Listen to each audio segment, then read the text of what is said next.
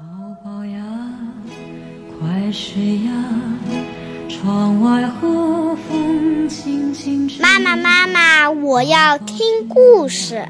嗯，宝贝，你想听什么故事呀？我要听。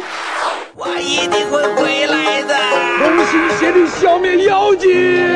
钓不到鱼的话，那该怎么办？哆啦 A 梦。好好好，妈妈呀，来给你找一找。各位大朋友们、小朋友们，你们好，欢迎收听今天的《一千零一夜》，我是睡衣哥哥。今天呀，又来给你们讲故事了。嗯，好了，故事呀，开始了。小松鼠的好主意。秋天，小松鼠的爸爸和妈妈采集了一些食物，准备埋到树下的小洞里，留着冬天吃。可是呢，他们有两个担忧：一是怕忘记了地方；二呢是怕被狐狸偷去，因为每天中午都有只狐狸从树下走过。嘿嘿嘿嘿，我有主意了！松鼠爸爸写了个小牌子。插到藏食物的地面上，上面写着：“这儿什么都没有，更没有可吃的。”中午，狐狸走来了，他读过小牌子后，眼珠一转，笑了，然后就用力挖了起来。不一会儿就找到了食物，装进口袋里，哼着小曲儿走了。哎，你的主意不好，看我的！松鼠妈妈换了个地方埋食物，上面栽了一些草。中午，狐狸又来了，他看到草说：“嗯，好奇怪，这儿怎么孤零零的长了些草了？”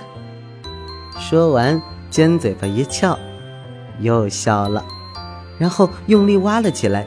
转眼功夫，又把藏着的食物背走了。嘿嘿。嗯，我想出一个顶顶好的主意了。松鼠爸爸用木头做了只大象的脚印。他说：“狐狸看到大象的脚印，准吓个半死。”中午，狐狸走来了，他看到脚印，先是一惊，然后就接着哈哈大笑起来。嘿嘿嘿，大象还得叫我师傅呢，我才不怕呢。又把食物挖走了。哎呦哎呦，完了！是啊，我们怎么办嘛？完喽！松鼠爸爸和妈妈大哭起来。嗯，我有个好主意。